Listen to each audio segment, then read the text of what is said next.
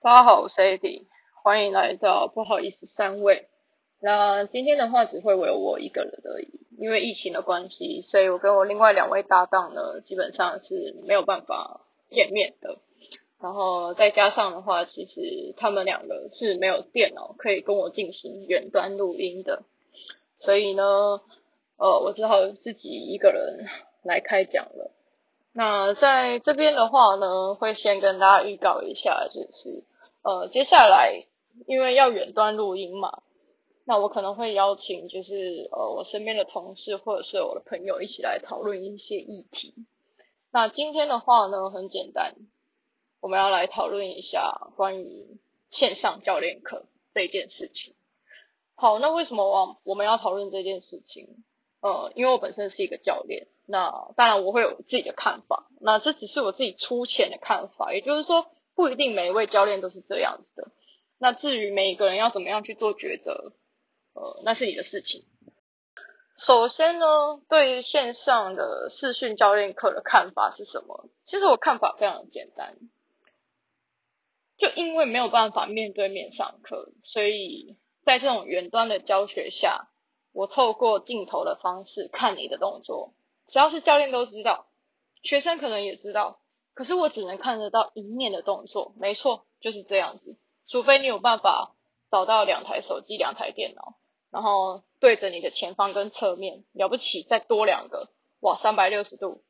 可是这是你的设备要非常齐全的状态之下。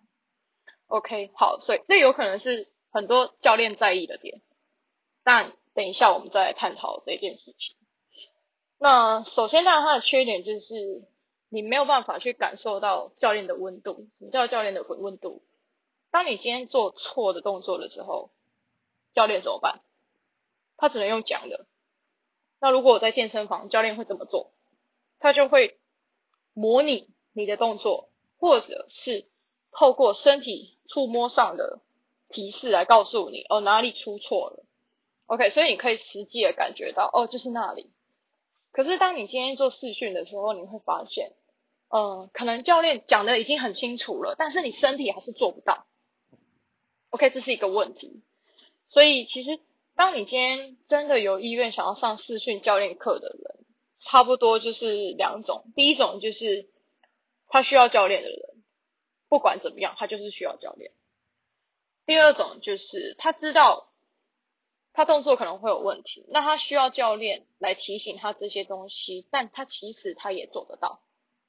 OK，也就是说他其实对身体的操控能力非常好。那当然这种人就很好教，对我上起课来我也很轻松，这肯定是这样子的，没错。其实呃，视讯线线上课来讲的话，很要求学生的状态。OK，就是所谓的认知的能力了，就是他听不听得懂我在讲什么。那当然，教练也有一部分的问题。教练有没有办法讲出学生听得懂的指导的指令？OK，所以有些人他有可能会因为上了一段时间的呃视讯线上课啊，教练的那个教学能力突然变得很好。OK，是因为他的指令被被这一段期间的视讯线上课给标了一下，那是很有可能的。那就于对于我来讲的话，基本上因为我现在还是一名员工，老板说什么我就要做什么。老板说要开线上课啊，我也只能跟着他。OK，好开。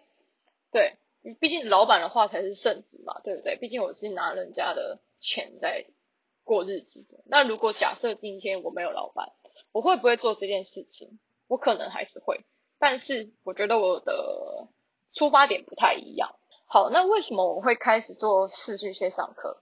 当然有一部分是因为公司说要开始，但是因为我也收到一些学生，他觉得，OK，他他上视讯线上课，他其实，嗯，他自己也会运动，但他觉得不是那么扎实。OK，好，这可能是其中一个很重要的呃一个点，让我决定要开始准备呃线上课这个东西。那视讯线上课带给学生的东西价值可能会比实体还要少，毕竟没有器材，嗯，没有没有那样的气氛，或者是我没有办法在他旁边去做直接的指导，那这可能是最大的问题。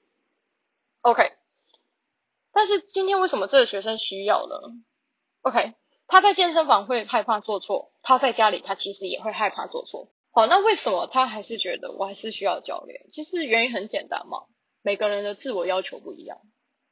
OK，要做就做到最好，啊，不然就不要做。可能就是大概这个概念，或者是他知道自己做不好会带来什么样的影响，所以他希望他可以尽可能去做好这件事情。如果学生想要由我来 push 他，或者是希望，哎，我也可以发现他的问题，那当然很好。如果我觉得你差不多了，我就说 OK，那我们课程就先暂时到这里就好了。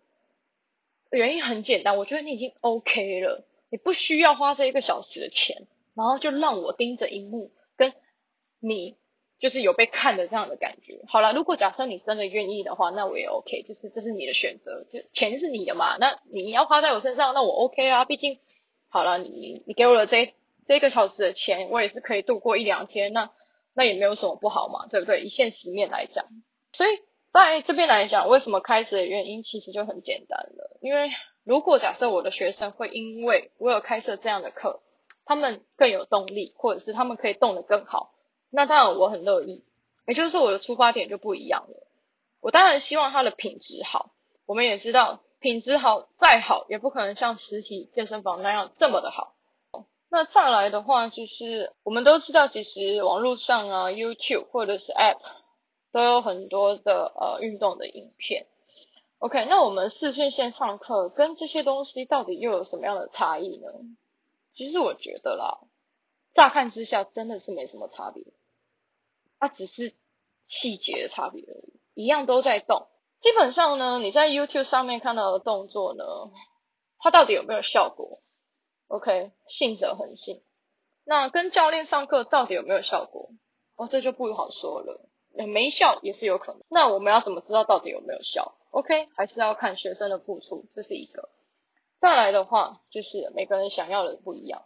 不过，假设你今天看 YouTube 运动，你只是想要有运动的感觉，你想要动一动就好。那 OK，你可以不用选择视讯线上课，因为他他需要付费。OK，那这是但是有些人他觉得他看影片他不够，为什么他觉得不够？因为他不知道自己做的对不对，好不好，正不正确，或者是他自己做的时候，他觉得好像有哪些问题，所以他觉得这是影片不足的地方。OK，所以其实两者相较的差异下来，其实就很简单了，就是细节。有没有人告诉你应该要怎么做，跟要注意哪些地方。